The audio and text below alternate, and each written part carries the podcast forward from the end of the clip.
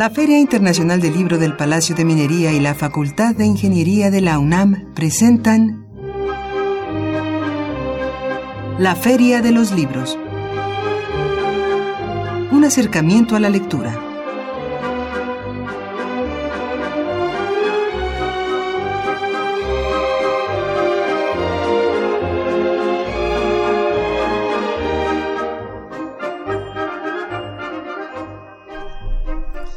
Hola, ¿qué tal? ¿Cómo están? Muy buenas tardes. Tengan todos ustedes, sean bienvenidos a una emisión más de la Feria de los Libros. Gracias por iniciar con nosotros la semana. Hoy lunes 17 de septiembre los saluda Elias Franco y pues los invito a que se quede con nosotros en, esta, en estos próximos minutos. Eh, tenemos un programa bastante completo con mucha información y antes de comentar qué tendremos, pues los invito a que se comunique con nosotros vía telefónica. Usted puede marcarnos al 55 36 89 89. si lo prefiere, también tenemos una cuenta de Twitter, es arroba ferialibros. Y bien, eh, puede escribirnos eh, con algo más extenso eh, en el correo electrónico la feria de los libros arroba gmail.com. También les recuerdo que puedes seguir esta transmisión vía eh, internet en la página web de Radio UNAM, www.radio.unam.mx. Estos son los medios en los cuales podemos estar en contacto. Y pues para iniciar esta semana post-grito de independencia, eh, pues tenemos un gran eh, título que comentar. Y para ello nos acompañará aquí en cabina Francisco Omar Escamilla González. Eh, pues él es una de las personas involucradas en este gran volumen del que vamos a hablar, Escuelas de Minas Mexicanas, y eh, también eh, colaboró Lucero Morales Rodríguez, editado por la División de Educación Continua y a Distancia de la Facultad de Ingeniería. Y pues esta semana se cumple, conmemoramos el natalicio del escritor Juan José Arreola, eh, él nació el 21 de septiembre de 1918 y lo invitamos a eh, escuchar una cápsula que preparó aquí nuestro equipo de producción, pero eso lo, eso lo vamos a escuchar al final de la emisión. Vamos, eh, me dice el productor, no, no, todavía no va la cápsula. No, estoy comentando que la tendremos al finalizar para finalizar nuestra emisión. Así que, pues vamos a recordar un poco la obra de este escritor de Juan José Arriola que cumple, eh, bueno, se conmemoran 100 años de su nacimiento. Así que pues eh, lo invitamos y por supuesto también eh, preparar su agenda, su pluma para anotar las actividades que tenemos en nuestra acostumbrada cartelera de, en torno al libro y la lectura. Les recuerdo, nuestras vías de comunicación 55 36 89 89 y el Twitter arroba feria libros, el correo electrónico la feria de los libros arroba gmail.com y además de la acostumbrada pregunta que tenemos eh, que va pues eh, en, torno a este libro, pues también nos gustaría saber eh, cuál es el, cuáles son los, los libros que usted ha leído de Juan José Arreola. Estaría interesante saber qué le parece, por qué les gusta el libro que, que nos mencionan. Y por supuesto tenemos nuestra pregunta, ¿cuál ha sido la importancia de la fundación de las escuelas de minas para México? ¿Cuál es su punto de vista al respecto? Eh, comparta con nosotros. Es un tema que a lo mejor podrá decir usted, ay, pero ¿qué, qué podemos, las escuelas de mina? Eh, ¿Cuál es la, la, importancia? Pues para ello está eh, Omar Escamilla eh, para presentarnos este volumen. Eh, en el que pues destacan estos 225 años de la fundación de las escuelas de minas en México. Conoceremos un poco la historia de esta de pues de las academias y por supuesto el papel que fungieron eh, de la mano creo yo con, con, la industria minera en México. Así que los invitamos a participar. Eh, tenemos libros de cortesía por Twitter. El título Chernóbil de Iliana Olmedo, eh, cortesía de Editorial Siglo XXI. Tenemos el título 10 de 10, poesía española reciente, una obra que reúne textos de varios autores, cortesía de Tedium Vite. Y vía telefónica tenemos el título Horror al vacío, arte contemporáneo y ciudades abigarradas de Arturo Delgado de Editorial Textofilia y el título La noche interminable de Greco Hernández Ramírez, cortesía de Editorial Siglo 21. Así que estos son nuestros obsequios para esta semana. Y bueno, pues eh, doy bienvenida a Omar Escamilla. ¿Cómo estás, Omar? Muy buenas tardes. Muy buenas tardes. ¿Cómo te va? Qué gusto saludarte. Gracias por la invitación. Eh, pues Omar eh, trabaja, colabora en el Palacio de Minería. Él es encargado del, del acervo del Palacio de Minería. Ya eh, platicábamos fuera del aire que pues eh, estás al cargo eh, ya varios años y ahora nos presentas este título Escuelas de Minas Mexicanas 225 años del Real Seminario de Minería. para todos aquellos que nos escuchan, Omar, ¿por qué no nos describes un poco el libro? Porque de verdad es una gran edición, una edición muy bien cuidada. Bueno, es un libro conmemorativo, por eso la edición cuidada de los 225 años del Real Seminario de Minería, que con el tiempo se transformó en la Facultad de Ingeniería de la UNAM. Entonces, eh, con ello, pues estamos diciendo que es la primera escuela de minas de América y por tanto la primera escuela de ingeniería de todo el continente americano.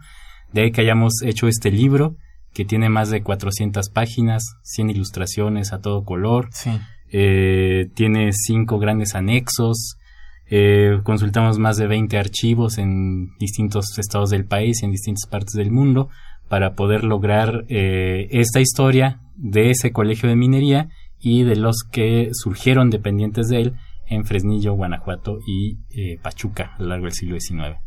tres años me comentabas que les llevó realizar pues esta investigación y estas visitas ¿no? a, los, a los diferentes acervos. Efectivamente, pues nos dimos cuenta que eh, independientemente de este colegio de minería, que se funda en 1792, ya tiene 226 años, es este 2018, eh, empezaron a, fundarse en la segunda mitad del siglo XIX unas escuelas que se llamaron prácticas de minas.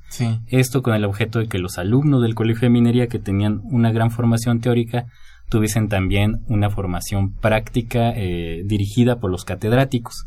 Entonces, a partir de 1854 se funda la, Escuela de Fresnillo, que después va por cuestiones políticas. Sabemos que el siglo XIX mexicano fue convulso y que, sin embargo, a pesar de todas las distintas personas que estuvieron en el poder, eh, digamos, liberales, conservadores, eh, el Segundo Imperio, ¿no? De Maximiliano, eh, Benito Juárez, después en el Porfiriato, todos estos gobiernos tan disímiles todos apoyaron eh, estas escuelas, ¿no? Dada la importancia de la plata, que era el metal más importante que se explotaba en México. Claro. Eh, ¿Cuál fue, quiénes son estos personajes que incentivan, que impulsan eh, esta primera academia aquí en México? Estamos hablando todavía del virreinato, estamos en la época de la Casa Borbón y ellos impulsan estas reformas para ordenar todo lo que tiene que ver con el gobierno en España y en especial sus colonias americanas. Y estas reformas borbónicas tienen entre muchas, eh, muchas ideas la, el ordenamiento de la explotación minera. En la, es en la cuestión legal, ¿no? ¿Quiénes son los dueños de las minas, etcétera? ¿Hasta dónde? ¿Cómo van a llegar los insumos? ¿Cómo se van a cobrar los impuestos? Y adicionalmente el interés por formar jóvenes que tuvieran la capacidad de mejorar esa explotación minera. Claro, eh, entonces, eh, digamos que estos inicios eh, va de la mano un poco, por, por supuesto, con el desarrollo de esta industria, por así llamarlo, de la industria minera, y a partir de ahí se deriva todo este modelo em, educativo de formación, Omar. Efectivamente, vienen, no surge en México, esto surge en Europa, en particular en la Europa central de habla germana, en el reino de Sajonia, hoy Alemania, en el pueblo minero de Freiberg, que es un pueblo muy antiguo del siglo XII, surge la primera Academia de Minas. Su catedrático principal, que es Abraham Werner, es uno de los padres de la geología moderna y va a ser profesor de muchos, muchos este, personas que desarrollaron la geología a lo largo del siglo XIX, como Alexander von Humboldt, por ejemplo, el director fundador del Colegio de Minería, Fausto de Lullar, y su primer catedrático de mineralogía y, y, prácticamente introductor y fundador de las ciencias de la Tierra en América, Andrés Manuel del Río. Claro. Eh, que va a descubrir además un elemento químico, el vanadio, en 1802, ya estando aquí en México. Y eh, bueno, esto va a cambiar eh, después de la independencia porque esto permite que empresarios de otros países vengan a invertir ya al nuevo país, México. México. Este, para la explotación de las minas, ¿no? Entonces ahí sí vamos a ver Después, y en particular en Fresnillo, la unión del Estado federal, del Estado local, de la academia y de la industria para formar nuevas escuelas. Total. El... Me decías, y sobre todo, eh, ¿qué personaje, eh, más allá de los de los eh, de España, que, que, pudieron haber estado involucrados en esta gestación de, del seminario de Minas, de, de, qué otros países se tuvo este acercamiento y este interés por establecer aquí en México estas instituciones? Finalmente era un dominio español, ¿no? Entonces no podía ser de otro modo, más, a, través de ellos. A través de ellos. Aunque bueno, tenemos a Andrés del Río que había estudiado en Francia y Alemania, que también había estado en Inglaterra durante algún tiempo. Y es un personaje muy importante porque él va a estar 50 años a, lo largo de, de, la primera mitad del siglo XIX como profesor de mineralogía y principal catedrático del colegio. Y un segundo personaje que lo va a sustituir en 1846, que es Antonio del Castillo, que igual va a estar 50 años en la cátedra de ya de mineralogía, paleontología y geología, como él le llamó, entonces tenemos dos personajes que son los ejes, ¿no? De, la evolución de las ciencias de la Tierra en nuestro país. Sí. Y ah, eh, que van a cubrir todo el siglo XIX y que van a tener las iniciativas, uno eh, teórica y el otro práctica, para tener ya una educación integral en la ingeniería de minas. Eh, platícanos un poco cómo está conformado este volumen de más de 400 páginas. Son seis capítulos, sí. que bueno, ya lo decías en un principio, eh, fue una colaboración del acervo histórico del Instituto de Geología a través de Lucero Morelos y del acervo histórico del Palacio de Minería. Y eh, en esos seis capítulos hablamos primero de las academias de minas en Europa, cómo se conforma este modelo de enseñanza. El segundo es la fundación del Colegio de Minería y Andrés Manuel del Río y cómo se generan las ciencias de la Tierra en América. Y en un tercer capítulo hablamos de otras escuelas de minería en, el, en, América, ¿no? en particular la segunda que es en Chile, en Copiapó, la tercera que es Guanajuato, y solamente la cuarta va a ser en Estados Unidos en el año de 1864. Y de ahí nos seguimos hablando de cada una de las escuelas que se fundaron, que es Fresnillo, Guanajuato y Pachuca, que esta última va a cerrar en 1914, ya cuando la Escuela de Ingenieros que es la sucesora del Colegio de Minería, ya, ya forma parte de la Universidad Nacional. Desde tu punto de vista, ¿cuál es esta importancia de eh, esta formación, de, tener esta, eh, pues esta rama de, de la investigación eh, y sobre todo, cuál es el, el papel en la actualidad en México, siendo, bueno, México sigue siendo, creo yo, uno de los principales países con gran actividad minera. Pues finalmente es un reflejo de nuestros recursos naturales. Eh, la industria minera sigue siendo importante en nuestro país, aunque a veces creo que ya no es tan visible como, como lo era antes, ¿no? Ciertos lugares han perdido su identidad minera, pero los recursos están ahí. ¿Y a qué, a qué, a qué atribuyes esta pérdida? Eh, se debe un tanto a que, bueno, hay muchísima inversión extranjera. Eh, son pocos los, los graduados de estas carreras, ya hay en muchos estados, ¿no? En Sonora, en Zacatecas, en San Luis Potosí, ya hay carreras de ingeniería de minas en muchos lados, pero eh, de todos modos no son suficientes, ¿no? Eh, eh, es necesario, ¿no? Todavía impulsar la educación minera, digo, es una de las más antiguas, las tres carreras, digamos, fundacionales, ¿no? De la Facultad de Ingeniería serían la mecánica, la civil y la minera.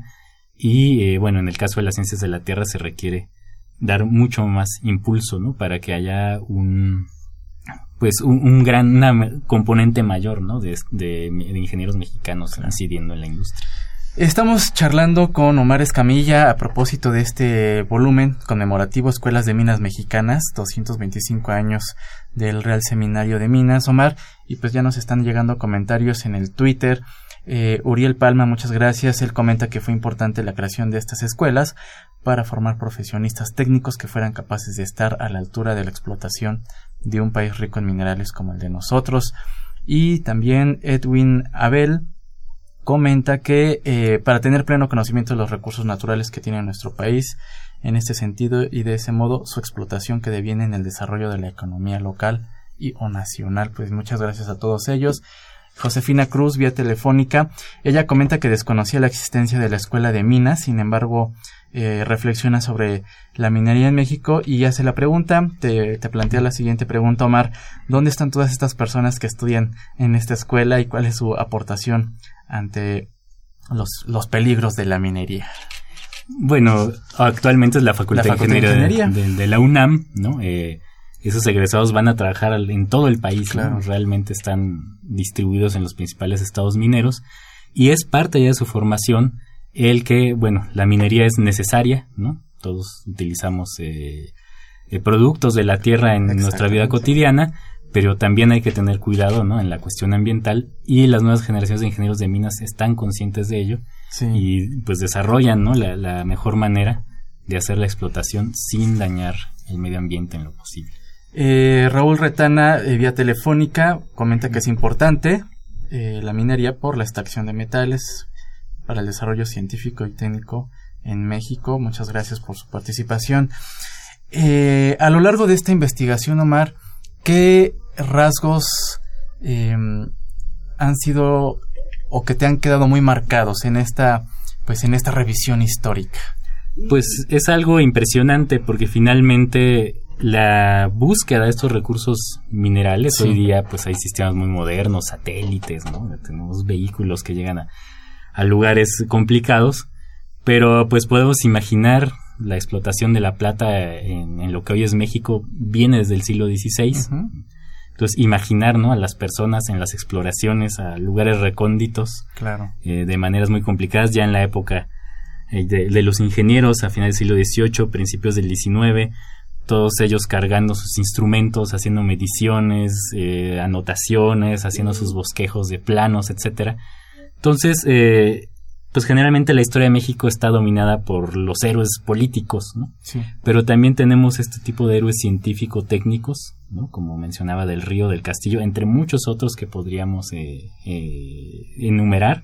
Y y que deben de ser tomados en cuenta porque también ellos han forjado la nación en algún, en algún sentido. Claro, y eso uno, creo que esta dimensión eh, uno la descubre cuando tiene la oportunidad de visitar ciertas minas que a lo mejor están, digamos, en, esto, en estos días abiertas al público como un punto de, de turismo, etcétera, pero sí, en, en efecto, eh, por ejemplo, en Zacatecas, ¿no?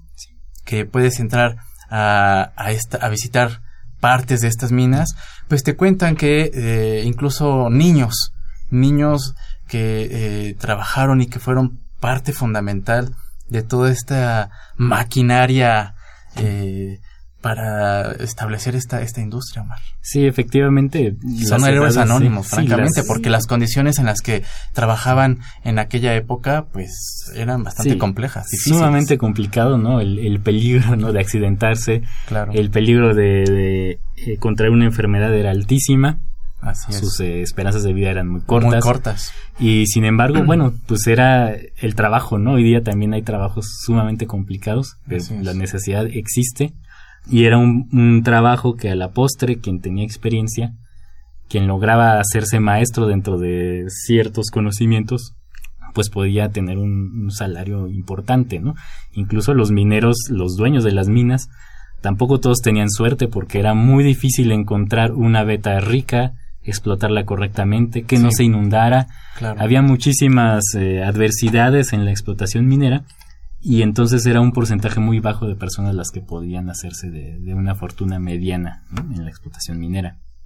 Ok, eh, pues Omar, eh, el tiempo se nos está terminando, en verdad eh, agradecemos tu presencia, tu visita aquí en, la cabina de la Feria de los Libros, una felicitación a ti y a Lucero Morelos y, y por supuesto a todas estas personas que estuvieron involucradas en la realización de este volumen conmemorativo.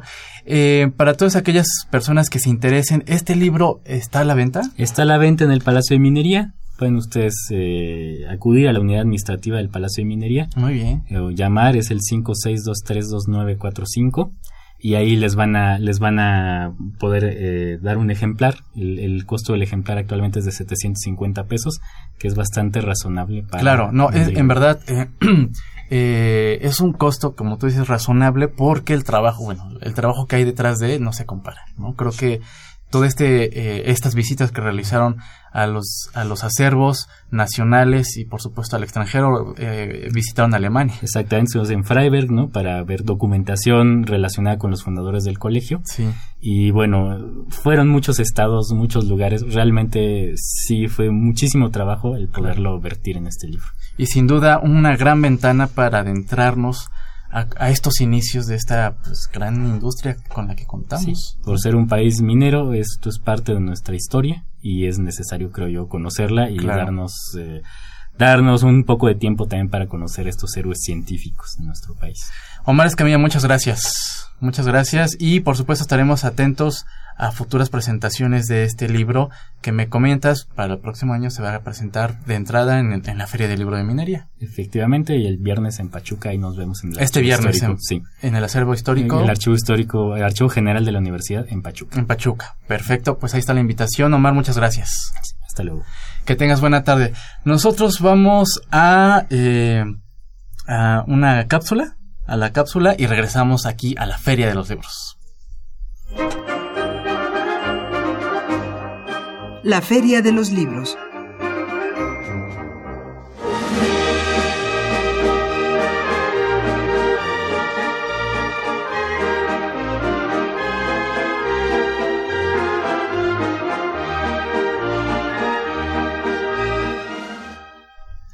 Pues en efecto, como lo comentaba al inicio de esta emisión, eh, el 21 de septiembre eh, conmemoramos el natalicio de Juan José Arreola, 100 años 100 años de su nacimiento, eh, originario de Zapotlán. Y bueno, todo una figura, abarcó diversos géneros. Y bueno, pues ahora los vamos a invitar a escuchar este material que preparó la producción. yo nada más quisiera destacar algunas, pues sí, algunos declaraciones que en su momento Arriola eh, en diferentes entrevistas eh, expresó. Y bueno él comentó eh, sin duda que pues un, escritor deja de serlo cuando alcanza la fama. Entonces era un, un personaje que siempre estaba peleado con, con esa parte pero pues aquí lo vamos a recordar. Y por supuesto vamos a escuchar este trabajo yo, señores, soy de Zapotlán el Grande, un pueblo que de tan grande nos lo hicieron Ciudad Guzmán hace mucho más de 100 años. Juan José Rola cumple 100 años, se murió en 2001 tuvo una vida muy larga, empezó muy joven, empieza prácticamente su labor literaria a los 22 años, es una obra precoz, pero que le permitió en su momento conocer a, los hombres de mayor definición en la cultura mexicana, ¿no? ganó el Jalisco, tuvo a Alfonso Reyes como mentor y tiene una obra breve, pero una de las más perfectas de la cuentística mexicana, ¿no? Con fabulario, bestiario, la feria, son obras paradigmáticas de los grandes temas de la literatura mexicana, y aunque él se le emparenta con Antonio Latorre, con Juan, Rulfo, con Alicho Macero, realmente él es, digamos, un coetáneo de Borges, de Bioy Cázares, es un coetáneo de la tradición más rica de la literatura cuentística, fantástica. Otro de los grandes méritos de Juan José Arreola es, es la parte del teatro, ¿no? La fundación de Poesía en Voz Alta, para ser partícipe de la Casa del Lago, de la fundación de la Casa del Lago, y además una clase de improvisador, una clase de soñador en vigilia, en la que su capacidad de asociar ideas, de traer a colación muchas ideas que coincidían en una sola conversación, lo convirtió también en un hombre pues espectacular. Él empezó a dar clases en 1964 en la UNAM y yo creo que se convirtió en una de las figuras emblemáticas. ¿no? La diversidad es lo que caracteriza a Reola y yo creo que en este centenario de su nacimiento, después de que festejamos, celebramos a Revueltas, a Rulfo, como estos grandes, grandes protagonistas de la literatura mexicana del siglo XX, pues se lleva a leerlo, ¿no? Creo que está muy bien editado, creo que las obras de Arreola son, están al alcance de cualquiera en las librerías, creo que tenemos que leerlo y que el mejor homenaje, aunque suene como un lugar común, es buscar sus libros. Es una obra breve, pero inagotable y siempre seguirá siendo inmortal. Miguel Ángel Quemain, periodista cultural y literario. El cuento Pues para mí el origen de todo es que el cuento libera pronto al autor de la red, de la captura. Incluso lo hace salir más rápidamente del trance. Maravilloso, pero aniquilador. ¿Y usted ha viajado mucho en los trenes? Yo, señor, solo soy guardagujas. Y para decir la verdad, soy un guardagujas jubilado. Solo aparezco aquí de vez en cuando para recordar los buenos tiempos. No he viajado nunca ni tengo ganas de hacerlo. Pero los viajeros me cuentan historias. Sé que los trenes han creado muchas poblaciones, además de la aldea de F, cuyo origen le he referido. Ocurre a veces que los tripulantes de un tren reciben órdenes misteriosas. Invitan a los pasajeros a que desciendan de los vagones, generalmente con el pretexto de que admiren las bellezas de un determinado lugar. Se les habla de grutas, de cataratas o de ruinas célebres. 15 minutos para que admiren ustedes las grutas tales o cuales. Dice muy amablemente el conductor. Y una vez que los viajeros se hallan a cierta distancia, el tren escapa a todo vapor.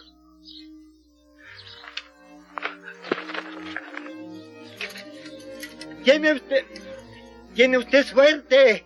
Mañana mismo llegará a su famosa estación. ¿Cómo dice que se llama? X.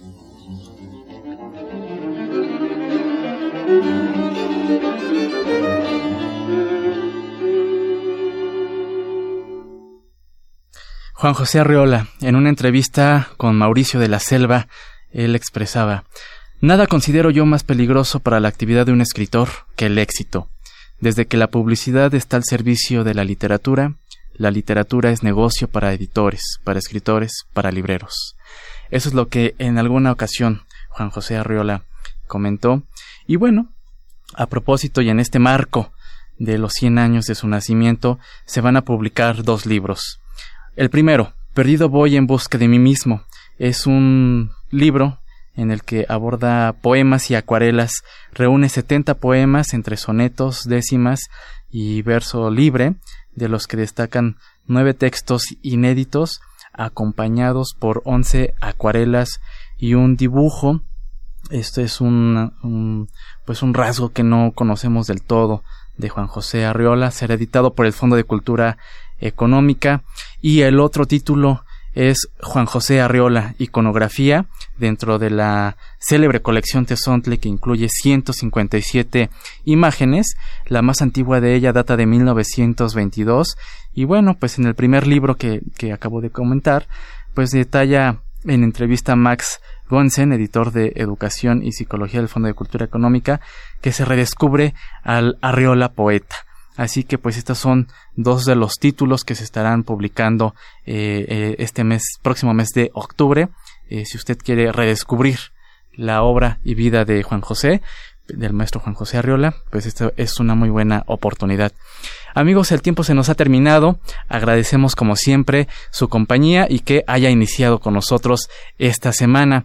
me queda solamente agradecer agradecer su, eh, su sintonía, a Marco Lubián en la producción, muchas gracias, y también en las redes sociales, en la coordinación de invitados a Esmeralda Murillo, a Silvia Cruz, la voz de la cartelera, y bueno, en la cápsula de Juan José Arriola, los audios fueron tomados de historias de vida, producción de Canal 11.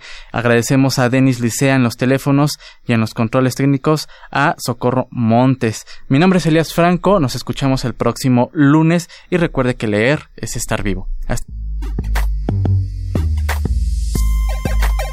A 100 años del nacimiento del escritor Juan José Arreola, el Palacio de Bellas Artes rendirá un homenaje en la sala Manuel M. Ponce con la mesa redonda El prodigioso Arreola, en la cual participarán Margot Glantz, Luz Elena Gutiérrez Velasco y Sara Pot Herrera, para celebrar al escritor jalisciense pilar de la literatura mexicana por sus libros imaginativos y por su labor como editor y tallerista. La actividad se realizará el martes 18 de septiembre a las 19 horas y la entrada es gratuita. El Centro de Creación Literaria Javier Villaurrutia se suma a las actividades conmemorativas por el centenario del nacimiento de Juan José Arreola con el espectáculo dramatizado La Vuelta al Mundo de Arreola en 50 minutos en la cual, a través de una selección de la obra del escritor jalisciense, se confeccionará una pieza dramatizada que sintetiza con gran precisión y originalidad los ejes, temas y estilo de su narrativa. La vuelta al mundo de Arriola en 50 minutos se llevará a cabo el viernes 21 de septiembre a las 19 horas en el Centro de Creación Literaria Javier Villarrutia y la entrada es libre. Con motivo del centenario por el nacimiento de Juan José Arreola, el Palacio de Bellas Artes, a través de la sala Manuel M. Ponce, presenta La Vuelta al Mundo de Arreola en 50 minutos, en la cual participarán narradores del Foro Internacional de Narración Oral para rendir un homenaje al creador de obras fantásticas como Palíndroma, Inventario y La Feria. Se hará un recorrido a través de fragmentos de 13 historias escritas en diferentes momentos de la vida del autor. La actividad se llevará a cabo el domingo 23 de septiembre a las 12 horas en la sala Manuel M. Ponce del Palacio de Bellas Artes. La entrada es libre y el cupo limitado.